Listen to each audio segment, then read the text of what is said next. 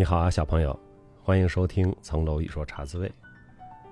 茶滋味上周停了一期，因为我在出差的路上。上期播完了之后呢，我就到了广州，在广州江湖边老酒馆见到了十几位我们茶滋味的听众小朋友和我们洗米团的团友，大家是相聊甚欢。馆主呢也给我们照了不少照片，因为馆主是一位。著名的业余摄影艺术家，所以照片照的呢，非常有当时我们喝茶把酒、谈笑言欢的那个气氛。那是一个非常令人难忘的晚上。广州的活动结束之后呢，我就出差去了新加坡，现在已经回到北京了。连续的出差，从四月中旬开始，到中美洲、北美洲、香港，然后有广州、新加坡。最近呢，这个疫情放开之后，报复性的出差，报复的差不多了，准备呢好好的在家歇一段时间，暂时不乱跑，有很多案头的工作和办公室的工作，现在摆在眼前还不少啊，慢慢做。旅途上的一些见闻，随手拍的一些照片啊、小视频啊，我呢就放在小红书上。我发现小红书呢是一个。非常适合当朋友圈做的这么一个平台。平时我也不发朋友圈，那么我就把这些生活中的小分享发在小红书上。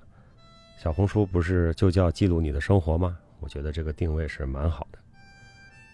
那 B 站最近没有更新，因为一直在外边跑，实在是没有时间。但是旅途上呢，也拍了一些视频。我看什么时候啊，我把它拼一拼，凑一凑，还是给大家汇报一下。路上看到的风光，以及我了解到的一些奇奇怪怪、有意思的地方的一些人文呀、历史啊，还有一些旅途上的小八卦。我们这期洗米团的电影呢，进入到了出世的主题的第三个电影，叫《邮差》。那么这个第三个电影和我们下一周要谈的《死亡诗社》，都是跟诗歌有关系的。那么，邮差呢是一个关于智利著名大诗人聂鲁达的一个电影。很多人可能在看这个电影之前，没有想到这是一场和聂鲁达的相遇。那我们说他出世呢，本身诗歌它就是一种出世的感觉。你特别入世的人，特别入世的精神状态，很难有诗的状态，是吧？就像我们说那些朝廷上跟皇帝唱和的那些应和诗，都不是好诗。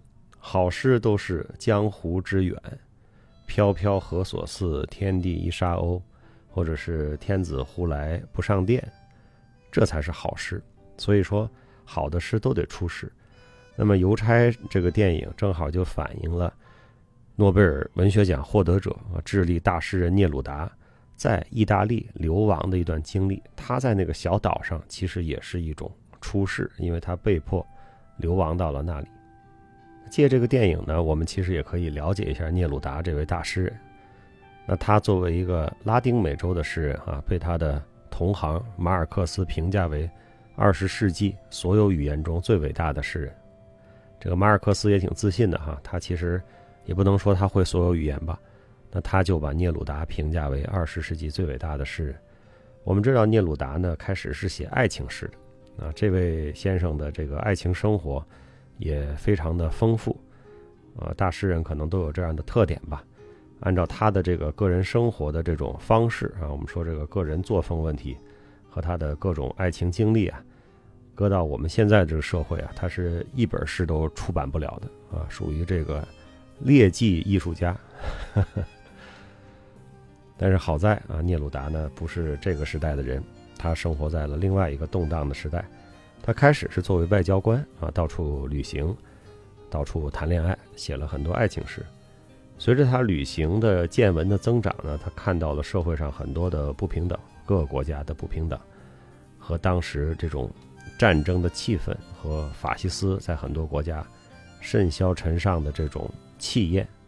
那么聂鲁达呢，就从一个爱情诗人逐渐的转向成为一个政治诗人。他是有一个。重大的主题转向。我们看到这个电影里讲聂鲁达在意大利的这个小岛上，他其实就是因为他作为一个左派的著名诗人，啊，甚至是智利的共产党，那么遭到了一定程度的迫害，所以呢，他躲到了这个小岛上。当然，后来智利左派上台，他又回去了。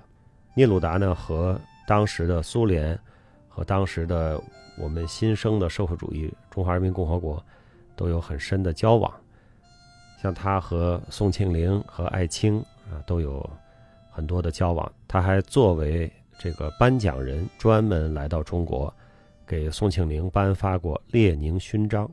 所以我们看到聂鲁达是一个在当时国际社会上一个非常左派的这样的一位伟大的诗人。啊，我们甚至可以管他叫帕布罗同志。聂鲁达甚至曾经被智利共产党推出来做智利总统的候选人啊，但是因为各种原因，他后来谢绝了做这个提名。但是就在智利的那场政变中啊，也就是七十年代初，皮诺切特推翻了智利的左派领导人阿连德的那场政变中，聂鲁达呢没有逃出智利。那在医院所谓治疗的过程中就突然死亡，当然这件事儿呢就成了一个几十年以来的一个谜团，一个公案。但是恰巧今年的年初有一个新的进展，就是一个法医团队经过各种化验和分析，认为聂鲁达就是被皮诺切特的特务下毒害死的。当然，皮诺切特这个政权呢是劣迹斑斑，是吧？后来皮诺切特在下台之后受了审判。那么他对于左派人士、意见人士，他不光是关押打击，他是真下黑手，啊，害死人啊，把人这个呃带到飞机上，然后直接从飞机上给扔到大海里啊，各种这个残害意见人士、残害知识分子。但是智利的经济却在这个皮诺切特的治下呢，在南美洲还算相当不错的啊，打下了一个很好的基础。所以很多这种事儿啊都是非常复杂的，它在不同的层面有不同的认识。但是我们现在基本上能够有一个比较清楚的结论，就是伟大诗人聂鲁达是被皮诺切特下毒害死的。那么这个电影呢，它改编自一个小说，这个小说应该叫做《燃烧的耐心》啊，叫《Burning Patience》。《Burning Patience》这个小说呢，就是在聂鲁达死后大概十年啊，国际文坛纪念他。所以就有这么一组作家和诗人，从不同的角度写纪念他的小说、文章、诗歌。那么这个《Burning Patience》就是其中的一个。同题啊，同样题目的这个《Burning Patience》，应该在去年被阿根廷拍成了一个电影。我还没有看过这个电影啊，应该讲的就是这个邮差的故事。那么这是一个虚构的故事了，但是他通过聂鲁达和这么一个。几乎可以说是没有文化的这么一个邮差的交往，串起了很多聂鲁达美丽的诗句。同时呢，通过聂鲁达对于邮差马里奥的这个启发，让我们看到了诗歌对人的灵魂、对人的这个启蒙和自我意识的重要作用。电影里呢，演这个马里奥的这个演员呢，他是意大利非常著名的演员了啊，他叫马西莫特洛伊西。他看到了这个《Burning Patience》这个小说，他自己掏钱买了这个剧本，并且呢，请来导演他的好朋友，然后开始拍。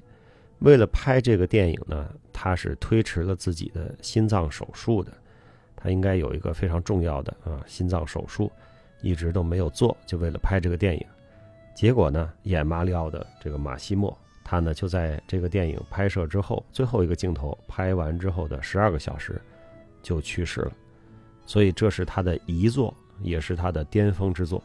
他塑造的这个马里奥的形象，和他主导的把《Burning Patience》改编成《邮差》这部电影，这就是他在电影艺术上给我们留下的一个不朽的丰碑，非常伟大也非常美好的一部作品。我是非常喜欢这个电影，它的一切啊，它的调调，它的叙事方式，他对诗歌的理解。这应该是一部非看不可的作品啊！如果你还没有看，找时间请你看一下，因为它年代已经比较久了，这是九十年代的电影啊，所以它挺容易就能找到。在这个电影里啊，我们可以看到马里奥在给聂鲁达的这个十次送信里，在跟他的交谈里，在和聂鲁达探讨他生活中的困扰，尤其是爱情的困扰的过程中，他的诗歌意识觉醒了。我们知道这个诗歌这种东西啊，它都是根植在人的内心的。我们每个人都有诗歌的种子，而且诗歌是一种不需要训练的艺术形式。为什么这么说呢？我们可以看到很多没有受过太多教育，特别是没有受过系统文学训练的作家，可以写出非常好的诗来，对吧？古代有骆宾王，是吧？鹅鹅鹅，曲项向天歌，这是非常好的诗。现在呢，还有这个余秀华老师。也是能够写出非常美的诗来，所以诗歌它是一种自我意识的觉醒，是一种自我的这种语言的感觉、心底的声音的发出，它不太需要训练。你说不需要训练的人能不能写出特别好的文章来？这个很难，因为这是需要训练的。当然，我们中国的诗歌有不同的传统，是吧？我们的诗歌，尤其是这种。唐诗宋词啊，庙堂诗歌，它有它的格律的要求，这也是需要训练的。但你纯粹就是唱出来的，比如我们看到的那些早先一些的诗，比如《诗经》啊、《楚辞》啊、汉代的乐府啊，那些非常清新自然的，包括北朝的《木兰辞》啊，我们都可以感到，它就是一种很口语化、很自然表达的、押韵的、有美感的、有想象力的这样一种。语言形式这样一种文学形式，可能有不少的朋友感到我对诗歌没有感觉，尤其是白话诗啊，我没有感觉。的确是哈，因为我们在日常的生活中被各种有需求的表达、要有效果的表达、要有意义的表达呀，整个蒙住了我们表达和语言的这个内核。我们都是在关注外在的这个功效啊，看疗效。但是像诗歌这种，它没有疗效，纯粹就是表达，纯粹就是语言之美，或者就是唇齿之间的发音之美。它这种东西呢，被我们忽略了。所以我们长期的关注语言的外在功能，对于语言另外一种美的表达、诗意的表达，这个东西我们变得越来越不敏感了。中国的诗歌呢，它其实可以看成是两条道路，是吧？唐诗宋词。是一条道路，那么白话诗、现代诗是另外一条道路，因为唐诗宋词这种中国的传统语言文学形式，这种诗歌呢，它只有在中文的土壤里才能生成。因为比如说我们说五言、七言，或者说填词啊，这句话该写几个字，那只有中文能做到，对吧？在其他的语言里，它都不是单音节的字，它无法去填词，也无法整齐的说这是五言的还是七言的。你莎士比亚就十四行诗，对吧？它的最小单位是行，你有多少行？而我们是一句里有多少字？那么，因为中文的这种单音节字的特点，所以五言七言这种整齐的诗只能出现在中国，所以对仗、对偶也只能出现在中文里。那同时啊，中文因为同样的节奏、同样的字，它排比起来。也是非常的有气势的啊，所以说排比句也是中文的一个特征。我们也不是说其他语言没法排比，但是呢，就是中文的这种排比，它的这种节奏感和气势感是更明显的。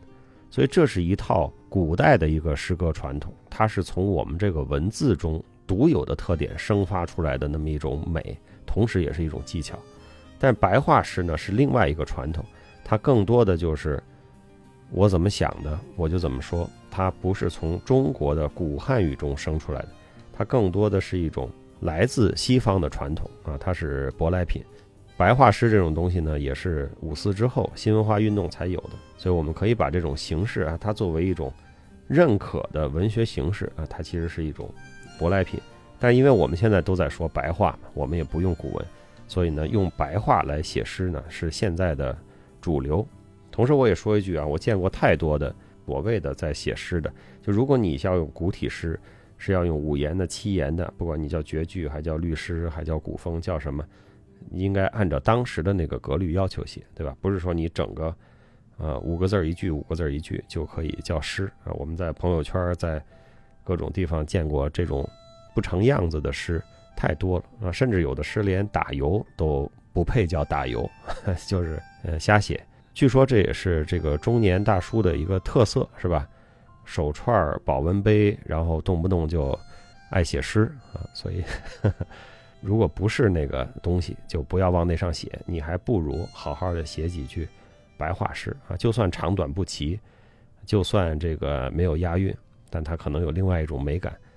嗯，不要去强求写那种五言的、七言的，除非是掌握的这个技术啊，这个能够按照格律的要求写，要不然就谈不上是那个东西。那既然我们说到了诗歌啊，既然我们说诗歌是一种让我们的精神、让我们的语言没有那么多经世济用的功能啊，这样一种出世的方式。我想呢，大家能不能借这个机会啊，你也写一写诗啊，就写白话诗。当然，如果你五言七言古诗、律诗写得很好，你也可以写。我想，大部分同学、大部分听众小朋友都可以写几句白话诗，是吧？你写一写，你发给我，不管是在节目底下留言，在微信群里发给我，或者邮箱发给我，都挺好啊。如果我收集起来挺多的，我们可以专门录一期茶滋味，我来朗诵一下大家写的诗。那为了抛砖引玉呢，我就先随便写一首啊。如果叫诗的话，白话诗。我觉得写白话诗呢，就是你首先要有天马行空的想象，另外呢，有内心的一点小触动、一点小感动，然后呢，再把它弄得美一点，再把不同的意象和不同的这种场景啊多结合结合，超出我们日常的这种语言范围或者理性范围，呃，就会好玩起来。给大家举个例子，这首小诗呢就叫洗米团的周日直播吧。月光开始了它的主题发言，海面的蓝色加强了蓝牙的信号，闪烁的星光自由的发言，流星给出了一道留言，窗外一只鸣着的蟋蟀。正在给下一场的直播试麦。完了，怎么样？这属于胡诌，但是呢，我的目的就是抛砖引玉。既然有我胡诌在先，那各位写成什么样，你也不要不好意思，就拿出来，咱们大家都晒晒，让我们的生活中多一点诗意，让你在写作这几句的过程中有一种出世的感觉，有一种。我的语言不需要再有作用，它纯粹是美和表达，或者就是念出来好听而已，这样的感觉，好不好？我鼓励大家写诗玩发给我。那今天我们就先聊这么多，我期待各位在星期天洗米团的直播中分享你对于《邮差》这个电影的观感，分享你对于聂鲁达、对于诗歌。对于诗歌，对我们现在的精神生活还有没有意义？你自己的看法和你的意见。那么今天呢，还巧了，是农历的四月初八，按照传统来说呢，是释迦摩尼诞辰的日子啊，所以今天是佛教的圣诞节。那为什么要提这件事儿呢？因为释迦摩尼啊，他作为一个王子啊，乔达摩悉达多，他给我们做过一次出世的示范。就是他怎么抛下了他的富贵和金银财宝，然后走进了世间，看到了那么多苦，最后坐在菩提树下悟道了。那他给了我们后世的人生啊，不管你信不信佛教，或者你对宗教有什么样的看法，那么释迦牟尼作为人类思想宝库中的一位出世思想的一位先驱，一位集大成者，是给了我们很多有益的启示。他很多的思想，到今天也是具有现代性，也是不过时的。所以在我们聊出世的这一个主题的过程中，赶上了释迦摩尼的圣诞。我们今天呢，也算在空中啊，一起向这位伟大的先驱和伟大的智者啊，佛其实就是智者、觉悟者啊，致以洗米团的致敬。当然，我也看到有的段子说，我之所以不能像释迦牟尼那样。抛舍下富贵和金银财宝，悟道，是因为我还没有那么多富贵和金银财宝，所以这也是一个有趣的问题，就是人生的觉悟啊，或者智慧的产生，到底是跟财富的多少有什么关系？是你财富功名更多更容易产生智慧呢，还是相对少一点更容易产生智慧呢？那释迦牟尼为什么不坐在他的财富中？去思索、去探寻智慧，而是一定要离开，才最终发现了佛教的真谛呢？这是非常有意思的，可以继续探讨的话题。好了，各位，今天的节目我们就播到这里，请你努力找时间读书，请你努力找时间锻炼，请多多帮助他人。我们星期天晚上新密团的直播见，下星期五的茶滋味，再见。小朋友，我祝你在今天这个佛诞日，智慧福报增长，也祝你在这个周末过得愉快。